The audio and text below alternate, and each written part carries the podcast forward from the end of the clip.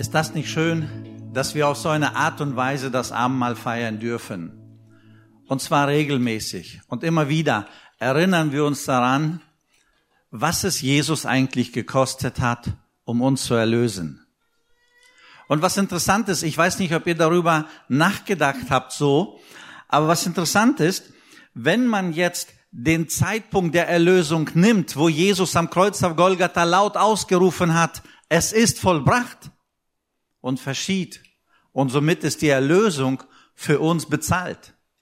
Es ist vollbracht bedeutet, er hat alles bezahlt. Es ist komplett alle Schuld beglichen. Und wir sind absolut frei. Und das ist so schön zu wissen. Wir sind frei. Aber nicht frei, um irgendwie in diesem Leben, irgendwie, irgendwie das Leben zu gestalten. Wir sind frei, um nach dem Willen Gottes, nach dem Willen Jesu Christi das Leben hier zu gestalten. Jesus hat Pläne. Jesus hat Bestimmungen. Und jeder von uns ist nicht zufällig auf dieser Welt, sondern Gott hat etwas mit dir und mit mir im kleinen, im mittleren und im großen Maßstab etwas vor. Und so ist es ganz wichtig, dass wir uns dessen bewusst werden. Wir haben eine Position. Wir haben einen Platz. Wir haben einen Dienstplatz. Wir gehören irgendwo hin. Und Jesus hat das Ganze am Kreuz auf Golgatha möglich gemacht. Womit war dieser oder dieser endgültig und ewige Sieg begleitet? Wenn ich das Leben Jesu kurz davor betrachte, er wurde verraten. Er wurde missachtet. Er wurde kritisiert. Er wurde verleumdet. Verleumdet bedeutet im Wurzelwort vom Griechischen Reden nach dem Geiste Satans. Das heißt also, ihm wurden Dinge gesagt, die satanisch, die teuflisch waren.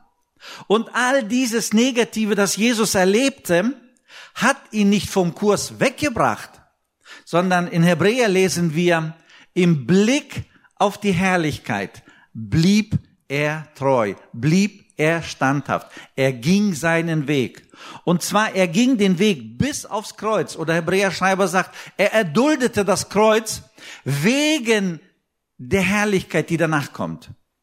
Was war die Herrlichkeit? Für Jesus, er ist der Herr, der König, der Herrscher. Für uns, wir sind frei. Und wir haben einen Platz. Und wir dürfen mitgestalten. Im Sommer haben wir uns ja sehr stark mit dem Kolosserbrief auseinandergesetzt. Wir sind noch nicht durch mit dem Kolosserbrief und wenn immer ich eine Lücke kriege, dann setze ich wieder ein bisschen was rein. Mir brannte das unter den Fingernägeln, diese diese Passage nochmal zu betrachten. Und jetzt war eine Möglichkeit da, dass ich gesagt habe, okay, ich nehme nochmal die eine Passage. Ich glaube, die ist unglaublich wichtig. Wenn wir es lesen, wahrscheinlich überlesen wir diese Passage, diesen Satz oder diesen Vers.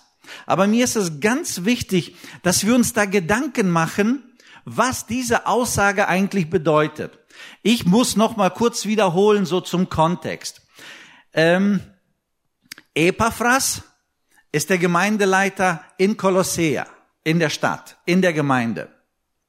Epaphras hatte viele Neugläubige und diese Neugläubige waren von überall zusammengekommen und brachten alles Mögliche in die Gemeinde. Philosophie, Theologie, Verständnisse, kultische Dinge, römisch-griechische Dinge, etwas aus dem Asketismus, du musst dich enthalten, enthalten. Also es war so ein Durcheinander. Und das brachten die in die Gemeinde. Und der rechte Flügel sagte, das muss so sein, der linke was anderes. Und die aus dem Griechischen sagt noch was an, die Juden noch was anderes. Und der arme Epaphras, er hat fast die Krise gekriegt. Und irgendwann mal lesen wir, ging er zu Paulus nach Rom und sagt, Paulus, also die Gemeinde ist furchtbar. Also wirklich, die Situation, die ist so schwierig und erklärt, erklärt, erzählt, was ist die Problematik. Während er in Rom ist bei Paulus, setzt Paulus sich hin, schreibt einen Brief. Er hatte noch ein paar andere Gründe, weil er den Sklaven zurückschicken wollte, Onesimus, und er wollte den Philemon, den reichen Herrn, der sein Haus für die Gemeinde geöffnet hat, grüßen und noch ein paar Tipps mitgeben, wie man mit dem Sklaven umgehen sollte. Und hat er das Ganze zusammengefasst, so ein paar Gründe, und dann schreibt er den Brief und er zeigt ihnen Jesus Christus als den Herrn. Darüber haben wir im Sommer sehr viel gesprochen. Jesus ist der Herr. Jesus steht über allem. Jesus ist das Haupt der Gemeinde. Und wir sind ein Teil. Und weil wir ein Teil sind, dürfen wir lebendig gestalten. Und so schreibt er und malt das Ganze aus, haben wir, wie gesagt, im Sommer gesprochen. Und dann kommt er irgendwann mal in die Grüße, in die Abschlusspraxis. Und hier bringt er einen sehr interessanten Satz rein. Und zwar nachdem er sagte, grüß den und grüß den und sagt das, erinnert den das, ne, sagt er eine sehr, sehr spannende Aussage und sagt dem Archippus, sieh auf das Amt, das du empfangen hast in dem Herrn, dass du es ausfüllst. Was ist die Situation? Archippus war höchstwahrscheinlich der zweite Gemeindeleiter. Also Epaphras ist jetzt in Rom bei Paulus. Archippus sollte die Gemeinde hier leiten und gestalten in diesem Chaos, in diesem Durcheinander mit verschiedenen theologischen Richtungen und zum Teil wirklich bis Philosophie und Kultisches und alles Mögliche und äh, jüdische Elemente und so weiter. Also es war wirklich ein Chaos. Es war ein Durcheinander und jeder zog die Decke zu sich. Und plötzlich lesen wir, ne, Paulus schreibt den Brief und dann so, die Gemeinde kommt zusammen und dann lesen wir, so, ihr lieben Geschwister, sagt dem zweiten Gemeindeleiter, der jetzt eigentlich der erste ist, sagt dem Leiter, er soll sein Amt zu Ende ausführen oder er soll sein Amt äh, vollends ausfüllen. Wieso sagt dem Archippus? Also ich glaube, Archippus hat die Krise gekriegt und ist weggelaufen. Ich glaube, er ist weg. Er ist frustriert, er hat das Handtuch geschmissen, er ist weg, er ist nicht da. Und deswegen sollten die Geschwister ihm hinterhergehen und sagen, und sagt dem Archippus, also er ist der zweite Leiter. Wenn, wenn wir den Brief zu Philemon lesen, ne, dann lesen wir, und grüßt unseren Mitstreiter, also das ist ein führender Mitarbeiter, grüßt unseren Mitstreiter Archippus. Das heißt also, das war im Grunde genommen, jetzt wo Epaphras in Rom war, war Archippus eigentlich der das Ganze zusammenhalten sollte. Der hat die Krise gekriegt und er war weg. Ich weiß nicht, wo er war, der ist weg. Tatsache ist, die Gemeinde ist herrenlos, führerlos und die Gemeinde ist zerrissen. Die junge Gemeinde Jesu Christi hat nicht die Leitung die sie bekommt. Das ist die Situation. Und deswegen schreibt auch Paulus und sagt dem Archippus, sieh auf das Amt, das du inne hast oder empfangen hast in dem Herrn, dass du, Luther sagt, dass du es ausfüllst. Ausfüllen bedeutet richtig ausfüllen, ernst nehmen. Interessant, ich glaube, das hat keine Bedeutung, aber interessant, dass der Name Archippus bedeutet Meister des Pferdes. Ne, das bedeutet das, ob das irgendwie ein Pferd, das ziehen sollte und jetzt zieht er nicht. Keine Ahnung, was da eine stille Bedeutung ist. Tatsache ist, er, der eigentlich jetzt ziehen sollte, der eigentlich jetzt leiten sollte, der war nicht da. Und die Geschwister sind veranlasst, ihm zu sagen, ähm, sieh auf dein Amt, fülle es aus. Warum war das wichtig zu sagen, Epaphras ist in Rom, Archippus, du musst jetzt deinen Mann stehen, du musst jetzt Farbe bekennen, du musst jetzt sagen, wo es lang geht. Warum war das wichtig? Weil, wenn man das nicht macht, was passiert? Erstens, die Gemeinde ist verunsichert. Die Juden reden sehr sicher von ihrem irgendwie kultisch-judaistische, äh, mystische Elemente aus dem Griechentum, meine ich jetzt. Die reden was anderes, Philosophen reden was anderes und da ist keine, kleine, klar, keine klare Linie für das Evangelium. Was macht das mit der Gemeinde Jesu Christi? Das verunsichert. Die Leute sind verunsichert. Ihr Lieben, was viel schlimmer ist, nicht nur Verunsicherung, sondern am Anfang des Briefes schreibt er, das Evangelium hat eine Kraft. Das Evangelium verändert. Und wir haben es gesehen. Das schreibt er davor. Jetzt wiederum in diesem Chaos verliert das Evangelium jegliche Kraft und Wirkung. Warum? Weil man so beschäftigt ist mit dem Durcheinander. Und das ist, wie gesagt, der Grund, warum er geschrieben hat. Nicht nur Durcheinander, nicht nur eine Unsicherheit, nicht nur das Evangelium verliert seine Kraft, sondern ich glaube, die einzelnen Geschwister sind völligst überfordert. Die haben keine Ahnung, die fühlen sich unsicher, die wissen nicht, was sie tun sollen und die sind überfordert und am Ende leiden sie. Ist das der Sinn der Gemeinde Jesu? Dass sie unsicher, dass sie überfordert sind, dass sie leiden? Ich glaube, das ist wirklich nicht der Sinn. Deswegen sagt er auch, Archippus, sieh auf das Amt. Ich guckte mal so verschiedene Übersetzungen. Zum Beispiel Luther schreibt, Archippus, sieh auf das Amt und fülle es aus. Ne? So richtig schön ausfüllen. Das übersetzt Luther. Die russische Übersetzung, Übersetzungen sagen, und führe deinen Dienst bis zu Ende aus. Das sagt die russische, bis zu Ende. Weiter, wenn wir die deutsche gute Nachricht nehmen, dann schreibt sie zum Beispiel, und sei treu darin. Also du hast einen Dienst, du hast ein Amt bekommen und sei treu darin. Oder die Hoffnung für alle schreibt, und erfüll deinen Dienst treu und gewissenhaft. Die englische äh, New International Übersetzung sagt, und führe deine Aufgabe, Aufgabe bis zum Schluss. Egal, was wir jetzt nehmen, ob ausfüllen oder treu sein, wichtig ist, das, was dir vom Herrn, so schreibt er hier, das, was dir vom Herrn anvertraut ist, das macht gut und treu und gewissenhaft und so weiter. Es ist wichtig, dass wir unsere Dienste, es ist wichtig, dass jeder von uns unsere Dienste ernst nehmen. Und wenn ich so überlege, der Leib Christi, die Gemeinde Christi wird oft mit einem Leib verglichen. In so einem normalen menschlichen Leib gibt es unglaublich viele unterschiedliche Glieder. Und die sind alle sehr, sehr wichtig. Ein Finger hat die Funktion, deswegen sieht das so aus. Eine Zunge hat eine andere Funktion, ein Auge noch eine andere Funktion und alle sind unterschiedlich. Aber wehe, wenn irgendein Glied, eine Position untreu ist und plötzlich nicht mehr funktioniert, dann ist der ganze Körper irgendwie im Menschlichen sagen wir behindert. Auf der anderen Seite geistlich gesehen sind wir ausgebremst. Wir können als Leib nicht funktionieren.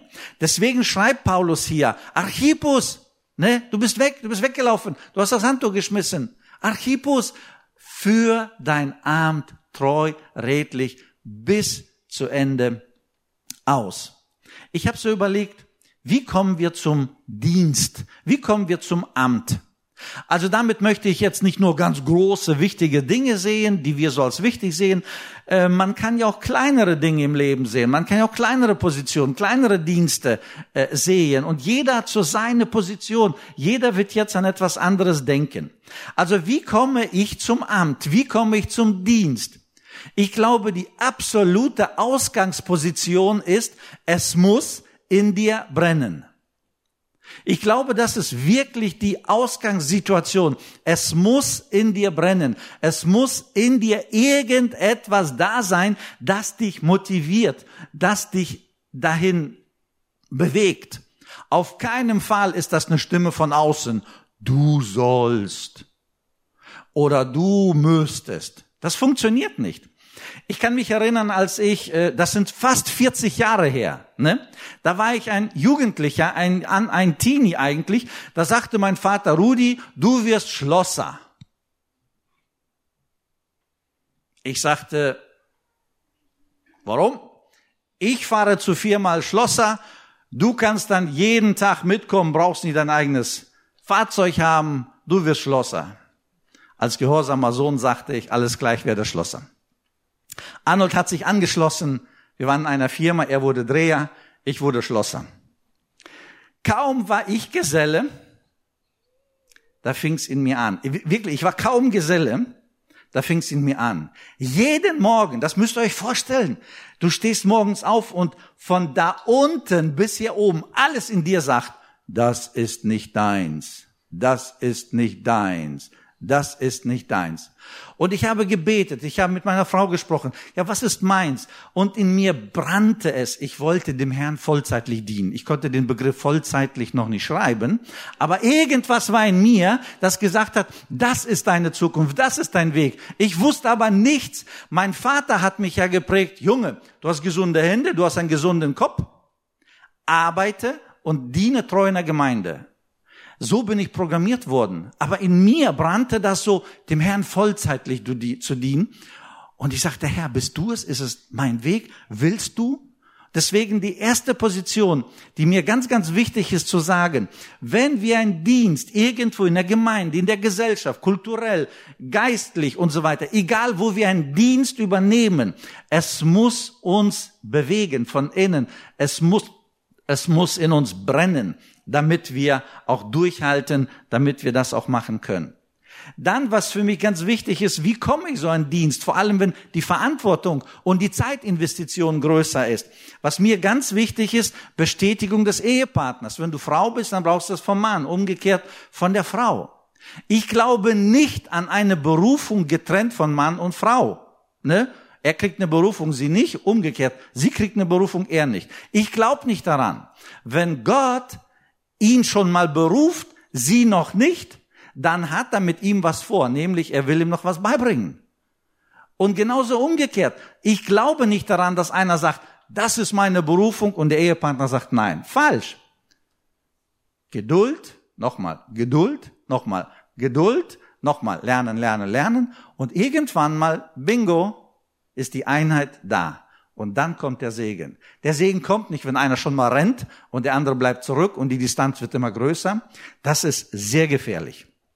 Deswegen Bestätigung in diesem Fall des Ehepartners. Wie komme ich zum Dienst? Wie kann ich jede Woche zwei, fünf, zehn Stunden ehrenamtlich irgendwo investieren? Die Einheit muss da sein. Und dann gehen wir weiter. Wie gehen wir weiter, ähm, wenn es ernster wird? Wichtige Position. Also für mich war das immer wichtig. Lebenslang war das für mich wichtig. Bestätigung der Autoritäten. Was sind Autoritäten? Eine Zeit lang war für mich mein Vater die Autorität. Und ich habe mit ihm geredet. Soll ich den Kinderchor übernehmen? Ich habe drei Jahre lang kein Kinderchor, Teenie-Chor geleitet. Ich habe darüber geredet und er hat gesagt, Junge, das kriegst du hin, das kannst du und so weiter. Auf jeden Fall da hat er mich gesegnet. Dann hatte ich eine Erkenntnis, ich gehöre nach Afrika. Eduard Penner ist in Afrika, ich gehöre nach Afrika. Und Vater sagt so, Gott wird dich 100 Jahre in Afrika nicht suchen. Ich bin nie in Afrika gelandet als Missionar, weil mein Vater sein Segen nicht gegeben hat. Aber als es dann ging in Richtung Freizeitarbeit, das was ich jetzt tue, hat mein Vater mir sein Segen gegeben und er hat sein Portemonnaie geöffnet und er hat mich bis zu seinem Tode unterstützt. Ihr Lieben, und das ist Kraft. Und das ist Potenzial. Wenn wir, ich sag mal, unter dem Segen, je nachdem, wenn es im Gemeindekontext ist, wenn wir unter dem Segen der Gemeindeleitung gehen, weil die Gemeindeleitung das auch so sieht, das versteht und uns segnet, das ist so eine Kraft, das ist so eine Bombe, das ist so ein Fundament, das ist ganz, ganz wichtig. In der Bibel haben wir Positionen von Nehemia, wie er zum König ging. Er war Mundschenk beim König. Er ging zum König und sagt, König, so ungefähr, geistlich vor Gott habe ich erkannt, ich gehöre nach Jerusalem. Ich soll die Mauern dort bauen. Aber König, vor dir, was sagst du? Und dann eine Zeit lang vergeht und der König sagt, ich sende dich. Und er hat ihn gesandt und er ist gegangen. Nicht nur der Herr hat mich geschickt, sondern auch der König, das war die Macht, die Autorität. Er hat ihn dann gesegnet. Wenn wir wirklich ein Amt, ich meine damit eine Position, ein Dienst, wirklich, die auch zeitraubend ist, die, die, die wirklich eine Bedeutung hat, ausführen wollen, dann müssen wir diese gründliche Vorbereitung durchlaufen. Der nächste Punkt, der relativ einfach ist. Wenn wir eins, zwei, drei geklärt haben, dann kommt der nächste Punkt und das ist Frieden im Herzen. Du hast keine Ahnung, ob du es packst. Wir haben keine Ahnung, ob wir es schaffen, ob es funktionieren wird. Wir haben keine Ahnung. Aber wir haben tiefen Frieden im Herzen. Ist alles richtig.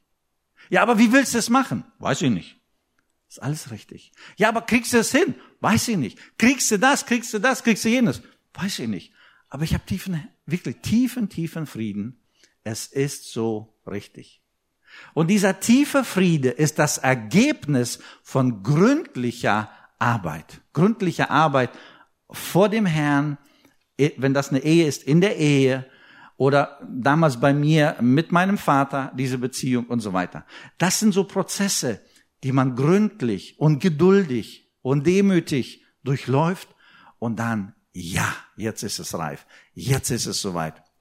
Und da hast du tiefen Frieden. Und dann folgt der Segen. Der wird nicht immer einfach folgen, aber da folgt der Segen. Und das ist mir ganz wichtig zu sagen. Wenn wir über den Archipus sprechen, sag Archipus, er soll sein Amt ausführen, dann bedeutet das, und wir wollen unsere Dienste, unsere Position einnehmen, egal ob in der Gemeinde oder auf der Arbeit oder irgendwo in der Gesellschaft. Wichtig ist, dass wir gründlich die Sache prüfen, überlegen und unseren Weg gehen. Der Gedanke ist, wenn die Bibel sagt, sag dem Archipus, so ungefähr, führe dein Amt bis zu Ende, dann ist meine Frage, ja, wie kommen wir ans Ende? Wie komme ich, wie kommst du, wie kommen wir ans Ende? Und da habe ich mir paar Punkte aufgeschrieben, so aus der Lebenspraxis, die ich für unglaublich wichtig halte. Sicherlich ist dein Dienst etwas anders als mein Dienst und deine Stellung irgendwo und dein Amt irgendwo, aber doch vieles wird ähnlich sein. Und wir müssen das verstehen.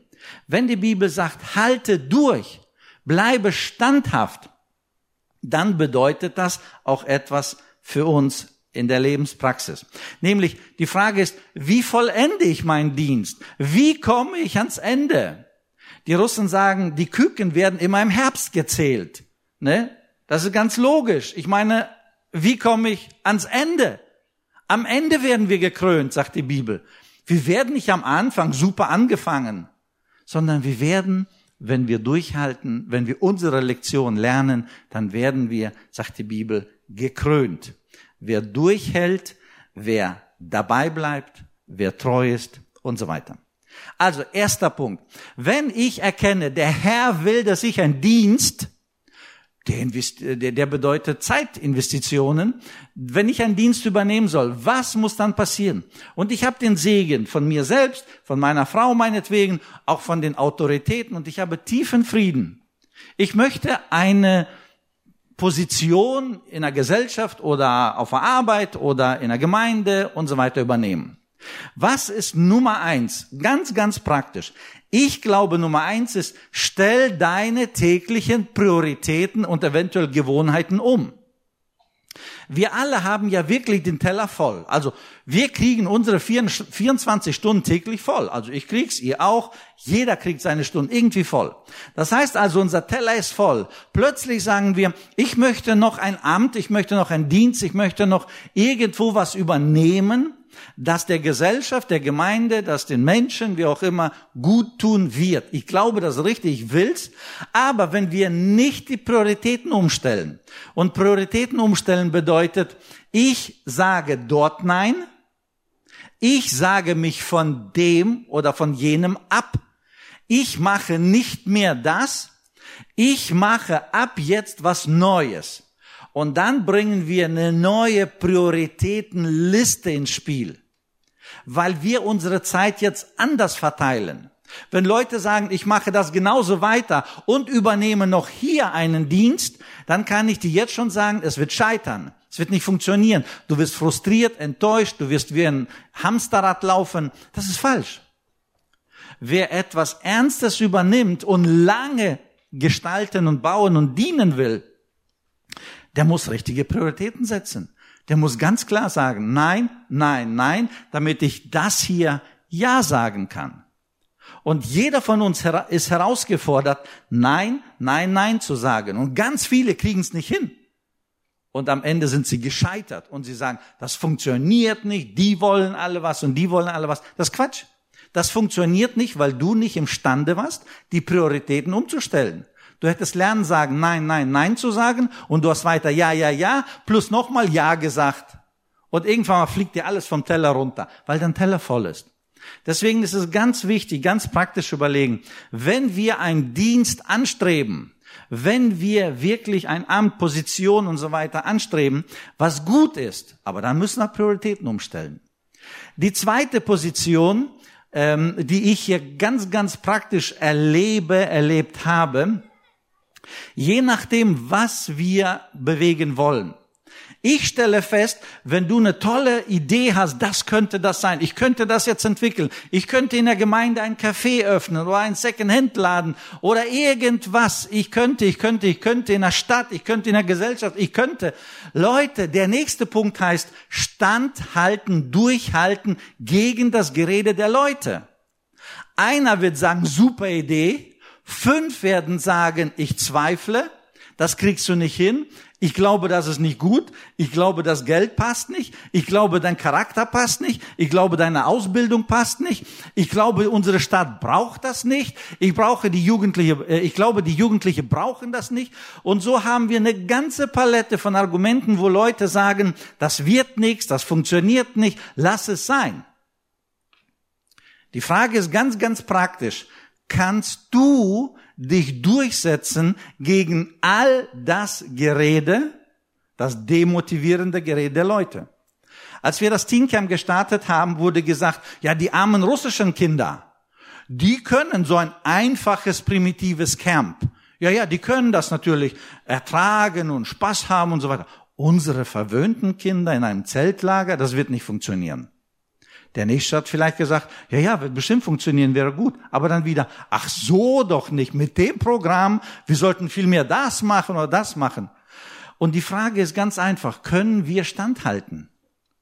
Wer nicht standhält, wer schluckt dieses Gerede, fängt an zu zweifeln, keine Lust und zack, ist abgelenkt.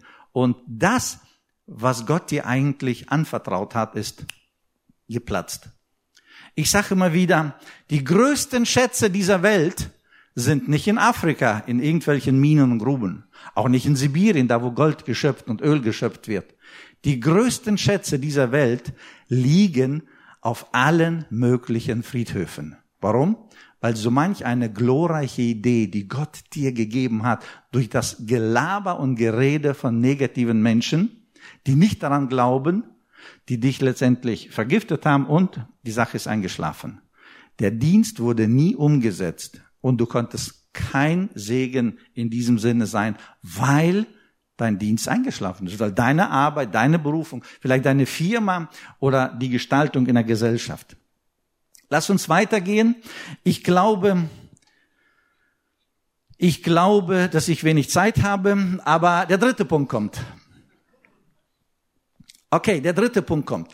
Wenn wir unser Dienst, unser Amt zu Ende führen wollen, ihr Lieben, dann müssen wir ein Team bauen.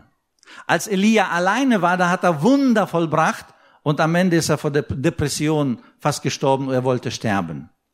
Er hatte kein Team, er hatte keine Leute, er war einsam. Und für mich ist ganz wichtig, wenn wir einen Dienst starten, egal ob in der Gemeinde, in der Gesellschaft, es ist unser Job, ein Team zusammenzustellen. Jeder, der irgendeinen Bereich entwickeln will, der braucht Mitarbeiter, mit dem die zusammen was machen. Und jetzt kann der eine sagen, aber ich weiß nicht, wie man ein Team zusammenstellt. Kein Problem. Es gibt bei Amazon so viele tolle Bücher. Wie stelle ich ein Team zusammen? Wie baue ich ein Team? Wie leite ich ein Team? Wie entwickle ich Mitarbeiter? Wie fördere ich Mitarbeiter? Wie mache ich aus Chaoten tolle Mitarbeiter? Und es gibt so wahnsinnig viele Bücher. Gott sei Dank durfte ich viele lesen, deswegen weiß ich das. Wenn du es nicht kannst, ist noch kein Grund, um zu sagen, das klappt nicht. Wenn du es nicht kannst, kauf dir Bücher, weniger Hamburger essen, kauf dir Bücher und lass uns wirklich lesen. Es gibt so wertvolle Bücher, die uns das beibringen können. Aber es ist schade, ich beobachte das so oft, dass Männer vor allem keine Teams haben. Die sind einsame Wölfe und sie halten nicht lange durch, weil sie kein vernünftiges Team haben. Und das ist nicht gut. Ich sage immer wieder, damit wir unser, unser Dienst oder unsere Position, unser Amt wirklich ausführen können, bedarf es natürlich ein Wunsch. Das ist ganz, ganz wichtig. Es muss in dir brennen. Du musst eine Leidenschaft vom Herrn für diese Sache, für diese Arbeit, für diese Aufgabe haben. Also es muss ein Wunsch da sein, ihr Lieben. Und zweitens, es muss Wissen da sein. Und Wissen kann jeder bekommen. Wie gesagt, es gibt so viele tolle Bücher. Selbst bei mir im Regal stehen sich Bücher. Lesen entwickeln. Und wenn wir entwickeln, uns selbst, unser Charakter, dann werden wir die Mitarbeiter um uns herum entwickeln und dann werden wir standhafter und sicherer unser Amt ausführen können. Wir gehen weiter. Ah, ich wollte noch mal kurz erzählen. Als ich CFI gegründet habe, hatten wir wirklich kaum was und und dann nach der Gründung hieß es Rudi, du bist jetzt Missionsdirektor. Ich wusste wirklich nicht, wie man Missionsdirektor schreibt. Was ist das überhaupt? Ich hatte keine Ahnung. Auf jeden Fall, das machst du jetzt. Ne? Äh, mir wurde gratuliert. Dann wurde mir ein Gehalt aufgeschrieben, so und so viel Geld. Und dann wurde gesagt, jetzt geh, such das Geld, damit der Verein dir zahlen kann. Ich sagte, okay, das ist die eine Sache. Ich muss das Geld für mich zahlen, finden, dann für die andere Leute aber ich brauche Mitarbeiter, ein gutes Team. Ne? Wen habe ich gesucht? Joe. Joe war damals in Dresden, hat eine Aussiedlerarbeit äh, gestartet, soziale Arbeit gestartet ne? und ist in Dresden. Und ich rufe ihn an, ich sage, Joe, ich habe CFI gegründet. Von null. Ich war ein junger Bengel, ich kannte mich vereinstechnisch kaum aus und alle, die mit mir mitgegründet haben, die haben Stress gehabt. Ich selbst auch und die auch und so weiter. Auf jeden Fall rufe ich Joe an, ich sage, Joe, ich lade dich ein, mit mir zusammenzuarbeiten. Er sagt, ähm, was werden wir eigentlich machen? Ich sag, du, im Sommer machen wir Freizeitarbeit in Russland. Ja, sagt er, klingt gut. Und im Herbst? Ich sag, ich weiß noch nicht ganz genau, aber irgendwas werden wir machen. Sagt er, oh, okay. Was machen wir im Winter? Ich sag, im Winter, ja, im Januar haben wir da so einen Termin, eine Konferenz, aber irgendwas werden wir dann auch machen. Ähm, gut, sagt er, was machen wir im Frühling? Ich sag, im Frühling, ja, im Mai haben wir noch eine Konferenz. Da müssen wir in Russland schulen und ganz wichtig, so, und dann Sommer wieder Freizeitarbeit. Er hört sich das Ganze an. Und wie willst du mich bezahlen? Oh, der Herr wird schon dafür sorgen. Dann sagt er, passt so, ich komme. Und dann ist er von Dresden nach in die, in die, in die Großstadt Fissenknick gezogen. Und so leben wir seit, das war 95, seit 25 Jahren und arbeiten zusammen. Wichtig ist, dass wir, wenn wir bis zum Schluss durchgehen wollen, dass wir gute Teammitarbeiter egal ob das ehrenamtlich oder vollzeitlich ist, haben. Dann eine ganz wichtige Position, die mache ich aber nur ganz kurz, das ist der vierte Punkt hier, das ist Finanzen. Je nachdem, was deine Position ist, wenn du es nicht schaffst, Finanzen für deine Arbeit zu finden, Völlig egal, wenn es ein Café ist, dann brauchst du Geld für Kaffee. Willst du irgend so ein soziales Projekt machen, du brauchst dafür vielleicht wenig Geld, vielleicht viel Geld, je nachdem, was es ist. Wenn du das nicht schaffst, mit Gebet und Gesprächen und Systemen und Strukturen, dann wird das Ding nicht funktionieren. Und du kommst nicht ans Ende mit dem, was Gott für dich vorgesehen hat, sondern du scheiterst. Warum? Weil du keine Bücher über Geld gelesen hast. Ich habe die Tage noch mal knapp 80 Seiten so eine Zusammenfassung von einem Buch gelesen, zum Teil ein bisschen überflogen, was ich früher mal gelesen habe. Es gibt so wahnsinnig viel tolle Literatur über Geld, über biblische Sicht zu Geld, über Strukturen, Finanzen, Beispiele in der Bibel. Weit über 2000 Stellen sagen über Geld, über Kapital, über Finanzen in der Bibel was aus. Es ist wichtig. Also wir müssen, damit wir ans Ende kommen, ein Finanzsystem aufbauen, das funktioniert. Dann können wir unser Amt, dann können wir unser Dienst, dann können wir unsere Position zu Ende führen. Und jetzt kommt nach all dem, ich sag mal schon kleinen Erfolg, kommt noch mal ein ganz wichtiger Punkt, den, den, den will ich noch reinbringen. Und zwar, oft ist es so, wenn wir dann was machen, ein Jahr, zwei Jahre, meinetwegen drei Jahre. Wir bauen was auf, da entsteht was, da ist eine, ein Dienst entstanden, eine Arbeit entstanden. Und wenn das Ganze so läuft, ne, und alles so selbstverständlich finanziell funktioniert, mitarbeitertechnisch funktioniert, ich komme klar, so ungefähr, ne, und wir können in eine Routine kommen, und es kann langweilig werden. Damit das nicht passiert, glaube ich, überlegt mal, ob das stimmt, glaube ich, lässt Gott Prüfungszeiten rein. Und zwar fängt dann plötzlich ein Mitarbeiter, einer, der dir nahe steht, plötzlich an zu sagen, weißt du was, das machst du nicht mehr so gut und das machst du nicht mehr so toll und das nicht mehr. Und das entwickelt sich, das entwickelt sich. Du denkst, nein, das kann nicht sein. Äh, wir waren doch immer so gut zusammen. Jetzt aber nicht. Und plötzlich merkst du so emotional, wie der andere Mitarbeiter sagt so, du als Teamleiter, du, passt uns nicht mehr. Du, wir wollen dich nicht mehr. Du, wir haben dein Gesicht genug gesehen. Das sagt keiner, aber so emotional. Und da entsteht sowas, so, so, so, so was Schwieriges. Ich habe doch, und guck mal die Erfolge, und guck mal, wir haben doch, und es war so schön, und es war so toll. Und diese Stimmen, diese Emotionen, die gehen dann, du, hör auf, geh zur Seite, wir wollen was Neues, wir wollen einen anderen Leiter oder einen anderen Teamführer, wie auch immer, ne? So. Und was dann passiert? Menschen kommen damit nicht klar und sie schlucken eine Beleidigung. Sie schlucken eine Enttäuschung. Sie schlucken diese Ablehnung. Und innerlich, die Bibel sagt ja, wenn sowas passiert, loslassen, segnen, vergeben und dem Herrn vertrauen. Dem Herrn vertrauen und nochmal dem Herrn vertrauen. Wer das nicht macht, der schluckt diese Beleidigung, der stolz sagt, nicht mit mir. Wenn ihr nicht wollt, dann gehe ich. Und dann gibt es immer wieder bei uns und in der ganzen Welt Menschen, die dann sagen, nicht mit mir. Und sie gehen zur Seite und sie sind innerlich beleidigt. Sie sagen zwar, nein, nein, also alles gut, alles gut. Aber tief innerlich haben sie diese Ablehnung nicht richtig verarbeitet. Nicht losgelassen, nicht vergeben, nicht gesegnet, sondern die haben das geschluckt. Und die sind am Ende gestorben, aber nicht richtig gestorben, sondern emotional. Die Freude ist weg für Dienst, fürs Ehrenamt, für den Herrn zum Teil, keine Lust. Und so geht das Ganze den Bach ab und das, was, was so schön angefangen hat, trocknet aus. Das Problem ist, Gott wollte diesen Leiter, diesen, der jetzt da das Team führt, Gott wollte diese Person so richtig schön, so, bisschen das Menschliche nochmal wegquetschen, so, und das Geistliche, Gottes Schönheit in diese Menschen hervorbringen. Aber das klappt ja nicht, weil der Mensch aus meinetwegen falschen Verständnissen, Motiven oder meinetwegen aus Stolz gesagt hat, nicht mit mir. Er hat dann das Ding geschmissen, das Handtuch geschmissen, ging zur Seite und ist fertig. Ich glaube, dass bei Archippus zum Teil das so gewesen ist, weil wir lesen nichts mehr in der Bibel weiter über Archippus. Es wäre schade, wenn wir irgendein Dienst, irgendein Projekt, irgendein Werk, irgendein Amt, wie auch immer, vom Herrn annehmen und dann scheitern, weil wir es nicht geschafft haben, weil wir es nicht gepackt haben.